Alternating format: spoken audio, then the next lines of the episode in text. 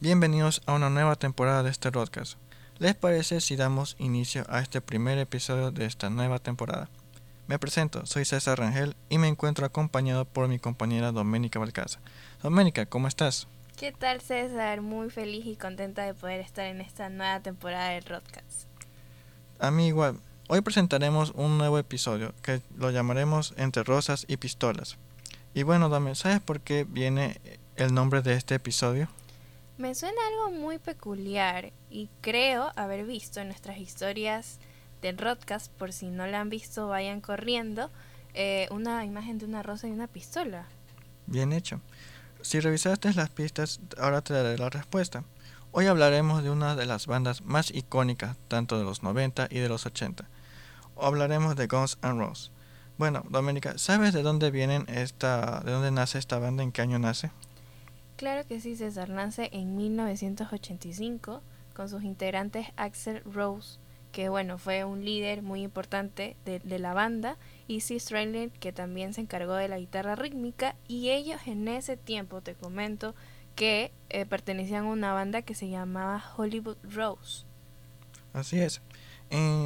mientras tanto, eh, Tracy Gongs, quien se encargaba de la guitarra solista, Ollie Beach del bajo, y Rolf Garner, que era el baterista, estos tres miembros junto a otros participantes formaron la banda L.A. Gongs. Un dato interesante, Doménica, es que Duff McKagan reemplazó a Ollie Beach debido a que Ole dejó el grupo a pocos días después de la formación oficial de Guns N' Roses. Y te comento también algo que tal vez muchos no sabían, al menos yo no sabía, que estas dos bandas se encontraban en Los Ángeles, pero en diferentes sitios de Los Ángeles. Unos estaban en Sunset Strip y la otra banda en Santa Mónica, ubicadas en el estado de California. Y justamente el nombre de ellos, Guns N' Roses, nace de las dos últimas palabras de estas diferentes bandas a las que ellos pertenecían en ese tiempo. Así es. ¿Sabes cuándo fue la primera vez que tocaron juntos? Recuerdo haber escuchado que la primera vez que esta banda tocó juntos fue un jueves por la noche en el Club Trevor de Los Ángeles. Así es, el debut fue muy auspiciado, como cuatro días después se embarcarían en una gira que abordaría Satélite, Portland, Sacramento y San Francisco. El proyecto por desgracia se les desmoronó cuando en el, en el carro en el que viajaban se averió y tuvo ciertas complicaciones, y se vieron obligados de ir en guitarra en mano echando dedo para poder regresar a casa. Easy nos comentó que recuerda que era como una prueba y que después de esa aventura de Los Ángeles parecían dar un paseo por el parque.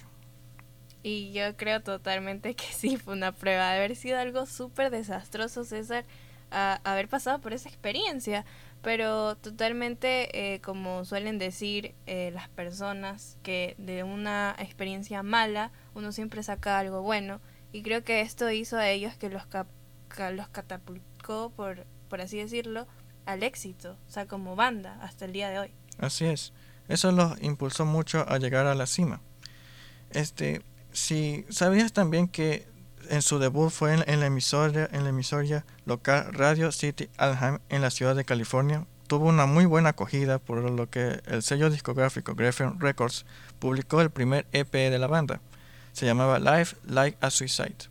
Y esto permitió que vendieran 10.000 copias. Y en 1987 esta banda llegó a tener un éxito rotundo con su álbum Appetite for Destruction, el cual logró que tres de sus temas estuvieran en los mejores rankings de Estados Unidos, los cuales son canciones muy famosas como Welcome to the Jungle, que en lo personal a mí me encanta y imagino que ya algunos de los que están escuchando nuestro podcast la han de haber escuchado esta famosa canción, también Sweet Shield Mine y Paradise City, lo que permitió que esta banda a lo largo de su carrera vendiera 27 millones de discos platinos en toda Norteamérica. O sea, una sensación increíble esta banda. Sí, ahora que la mencionaste, dices que tu música favorita es Welcome to the Jungle. ¿Dónde, cómo lo, la escuchaste? A ver, yo recuerdo, bueno, personalmente mis ñaños les encanta, en, su adolescencia les encantaba mucho rock y recuerdo que mi ñaño había escuchado esta canción y yo, yo, yo tenía que 12 años, eh, pero la escuché y me encantó. Y creo que fue por él. Creo que también mis gustos inclinados al tema del rock y esta banda ha sido por mi hermano. Súper. Incluso este, yo escuché Sweet Child Samai, que es una de mis preferidas, gracias a una película que vi que se llama El Luchador. Por si no lo saben y los que han visto sabrán de qué trata, El Luchador se trata sobre un luchador caído en desgracia que tuvo éxito desde, desde los primeros años, así mismo, de los 90 hasta los 80, pero debido a múltiples lesiones y todo eso, cayó en desgracia. Me gustó porque en la última parte en la que él va a subirse a lo, para hacer su última aparición, sale con la música Sweet Chance, además que me gustó mucho desde porque cuenta una historia esa música junto al personaje.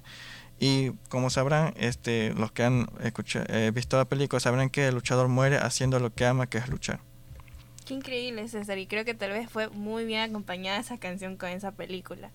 Y, y también algo que hay que recalcar de esta banda es que de pronto obviamente iniciaron eh, haciendo prácticas, obviamente este también como que ensayando y ensayando, pero a la final como, como yo comentaba, ¿no? Cuando uno practica, eh, le gusta lo que hace, va subiendo, subiendo y la gente se va dando cuenta y así fue ellos, o sea, lograron un éxito eh, tal vez vender tanto, tal vez ellos nunca se hubieran imaginado. También era una banda totalmente eh, que una estaba, se llamaba un nombre diferente y la otra también, y se unieron y tal vez ellos nunca pensaron llegar a donde llegaron. Así es. Ahora hablaremos sobre este, las cinco, una de las cinco lecciones que Roses nos dio en el marketing. Sabes, pienso que una de las habilidades de marketing, tanto en línea como en fuera de línea, combinadas con la dedicación para sorprender a sus fanáticos y superar así las expectativas, nos llevan a pensar que hay lecciones que un buen vendedor de contenido puede aprender.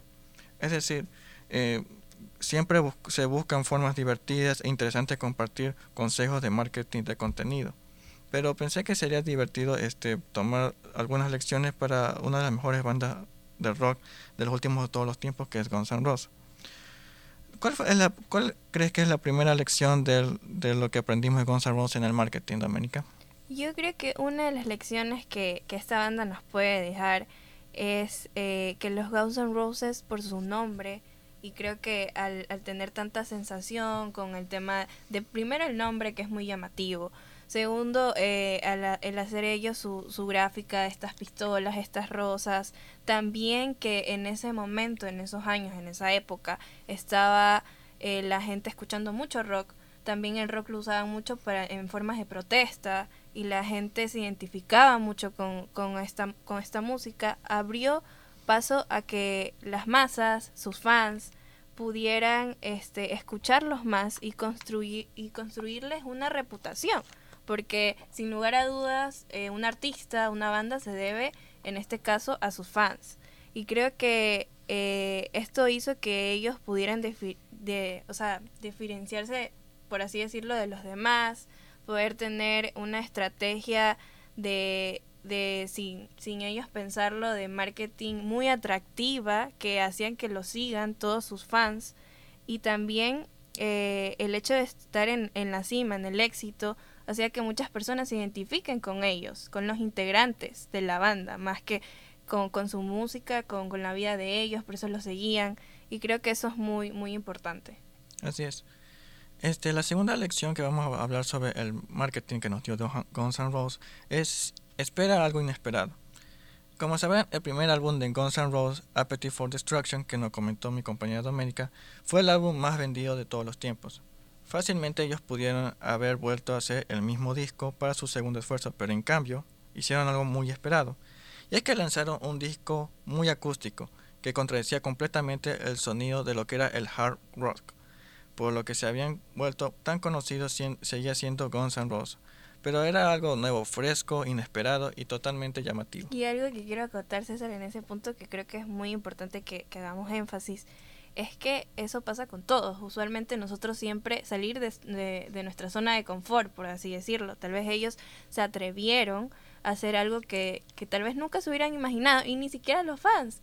Pero cuando salió este, este, este sencillo, totalmente diferente a lo que ellos hacían, este álbum, eh, sin lugar a dudas les gustó. Ellos nunca se hubieran imaginado eh, esa reacción de sus fans. O sea, hubieran esperado que los rechacen, pero a cambio de eso tuvieron buena acogida.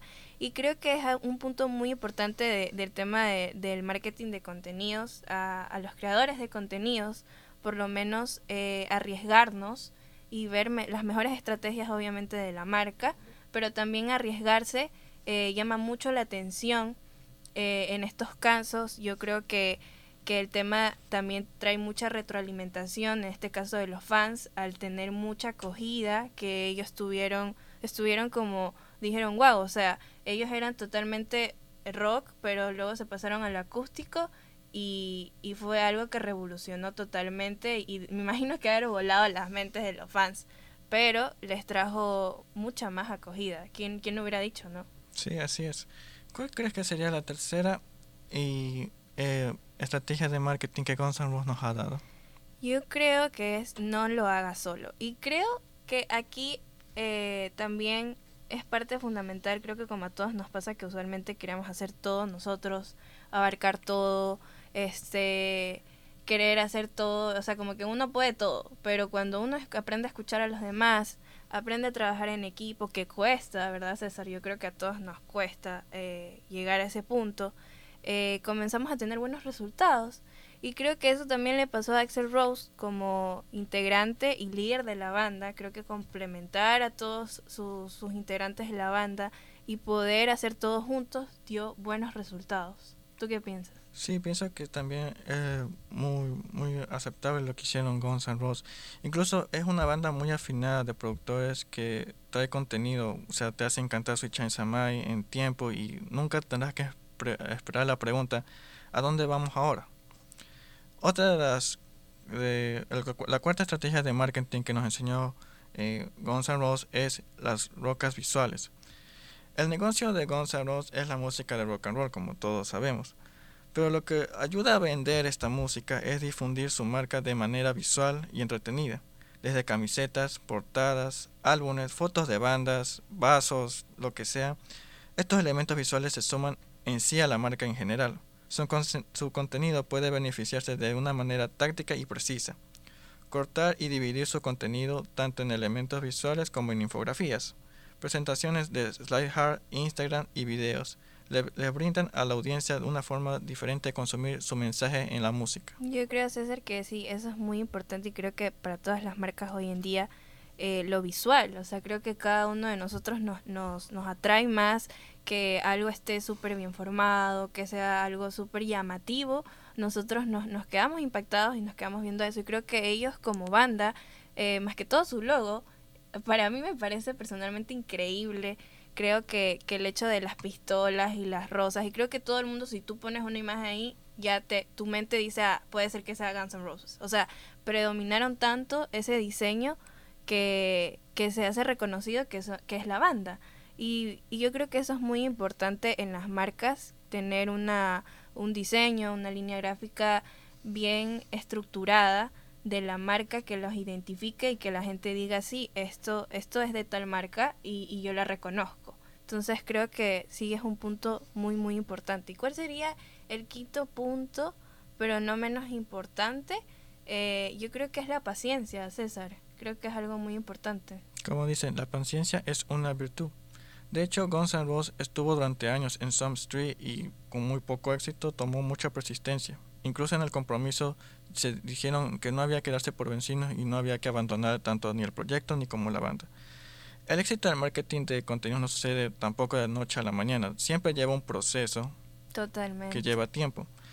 Como la empresa debe prometerse, tiene que ser coherente en su contenido, el contenido es un medio que tiene una, una relación duradera que crece con el pasar del tiempo. A veces la mejor inspiración se encuentra en los lugares más inhóspitos y extraños. De hecho, el marketing de contenidos es un sentido más en general que ha existido mucho antes de que se convirtiera en una fuente de combustible. para los canales de redes, inspirarse poco a poco en una banda de rock que puede llevar esfuerzos de marketing y contenidos por una ciudad de paraíso. Yo creo que totalmente, eh, completamente de acuerdo contigo, César.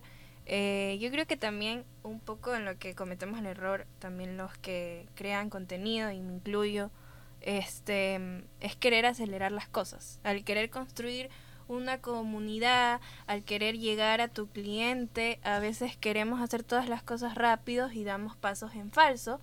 Y cuando todo lleva paciencia, todo se construye, es como construir una relación de amistad amorosa. Y creo que esta banda lo hizo muy bien. Tal vez ellos ni sin darse cuenta, tal vez ellos ni siquiera sabían lo que estaban haciendo, pero al nosotros analizar nos damos cuenta que ellos construyeron una, una banda, una marca que hasta, hasta el día de hoy es reconocida y creo que la paciencia eh, es todo para construir cada cosa que nosotros queramos emprender, cada cosa que queramos hacer, cada cosa que queremos realizar en nuestra vida, todo toma esfuerzo, paciencia, dedicación como ellos lo, lo hicieron. Así es. Ahora vamos a hablar sobre una de las canciones que vamos a escuchar más adelante que es November Rain. November Rain. Este, esta música, a pesar que es una muy buena música, tiene una historia muy trágica que nos lleva a lo que fue una terrible relación entre Axel Rose y ahora su esposa ex fallecida, eh, Erin Everly. De hecho, Dominica, cuéntanos un poco sobre lo que es esta historia. Bueno, la verdad es que en lo personal, yo esta canción, que sé que es una de las más famosas, yo no la había escuchado. Pero eh, el día que me la puse a escuchar y, me metí de curiosa a ver el video, este, prácticamente el video, y, les invitamos a que después de que escuchen este podcast puedan ver este video y si ya lo han visto ya saben de lo que estoy, lo que estamos hablando.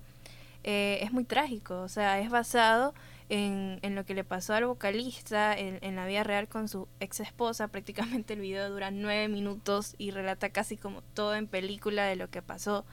Eh, para ese tiempo está muy bien producido también el video, increíble los efectos especiales, cómo comienza la canción, cómo termina, las transiciones. Y la verdad que esta historia con, de Axel Rose con su esposa eh, es algo que, por así decirlo, como dicen ahora, heavy. Eh, ellos comenzaron a salir, se conocieron, pero comenzó a tener una relación tóxica, ¿no? Como todos saben, estos cantantes de rock por lo general tienen la fama de de beber mucho, de estar con muchas mujeres y eso fue lo que afectó realmente la relación de ellos dos y se vio afectada la ex esposa de él. En ese tiempo eran solo novios hasta que él tenía tantas adicciones que un día llegó, este, y es tan trágica la historia de él, que llegó y se quiso matar delante de ella y le dijo, si tú no te casas conmigo, yo me mato. Entonces cuando yo estaba leyendo eso dije, wow, o sea, de verdad nunca hubiera pensado eso, pero fue lo que pasó.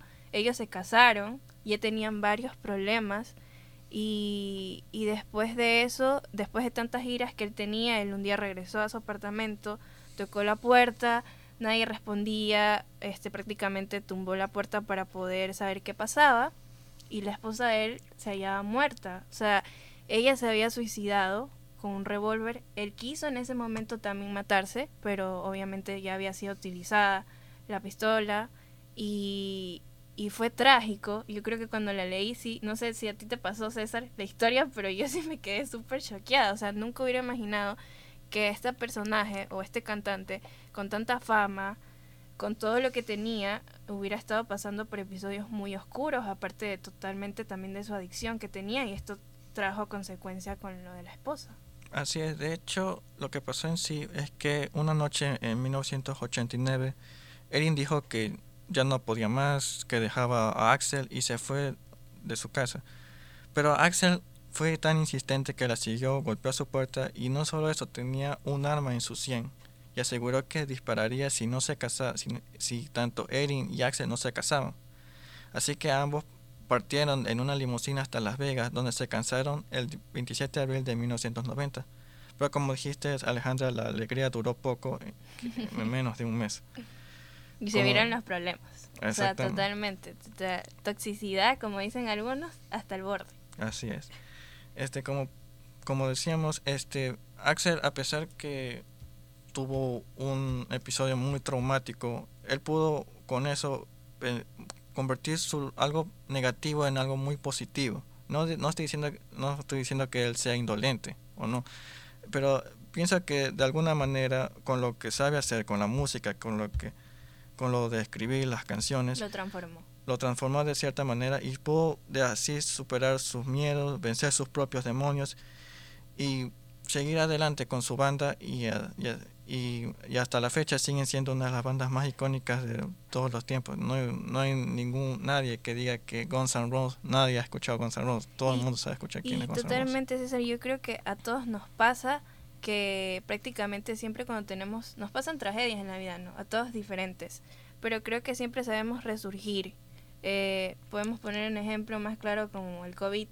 Eh, siempre sabemos resurgir como seres humanos y creo que esta banda, este líder de la banda eh, en el que estamos hablando específico, supo resurgir, convertir ese dolor que tenía en arte como artista y convertirlo en una canción que es en la actualidad una de las más famosas, eh, obviamente con una historia muy triste por detrás, eh, como, como estábamos comentando antes de grabar este podcast, no siempre la fama y todo no, no eh, lo es todo en la vida, ¿no? Siempre a veces hay cosas que no podemos recuperar y a él le pasó y creo que es algo muy importante de recalcar. Así es como dicen, el dinero y la felicidad no compran lo que es el amor siempre se tiene, eh, eh, pienso que el amor es algo que se da cuando dos personas realmente se quieren, pero no, no, no a base de fama o de, claro, o de dinero. O de adicciones, porque a veces sin querer queriendo, nos, nosotros como seres humanos,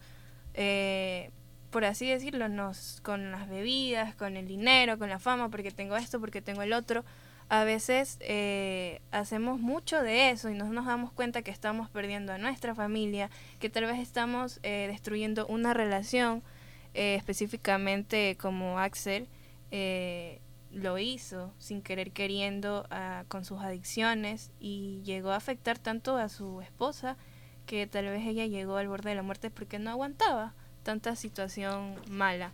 Pero de todos aprende César y creo que eso es lo que Ahorita podemos seguir y seguir hablando de esto, pero creo que nos deja lecciones muy importantes esta banda, este integrante. Este, a todos nuestros queridos oyentes, no olviden seguirnos en Spotify como Rodcast US y en nuestras redes sociales como arroba Rodcast-US.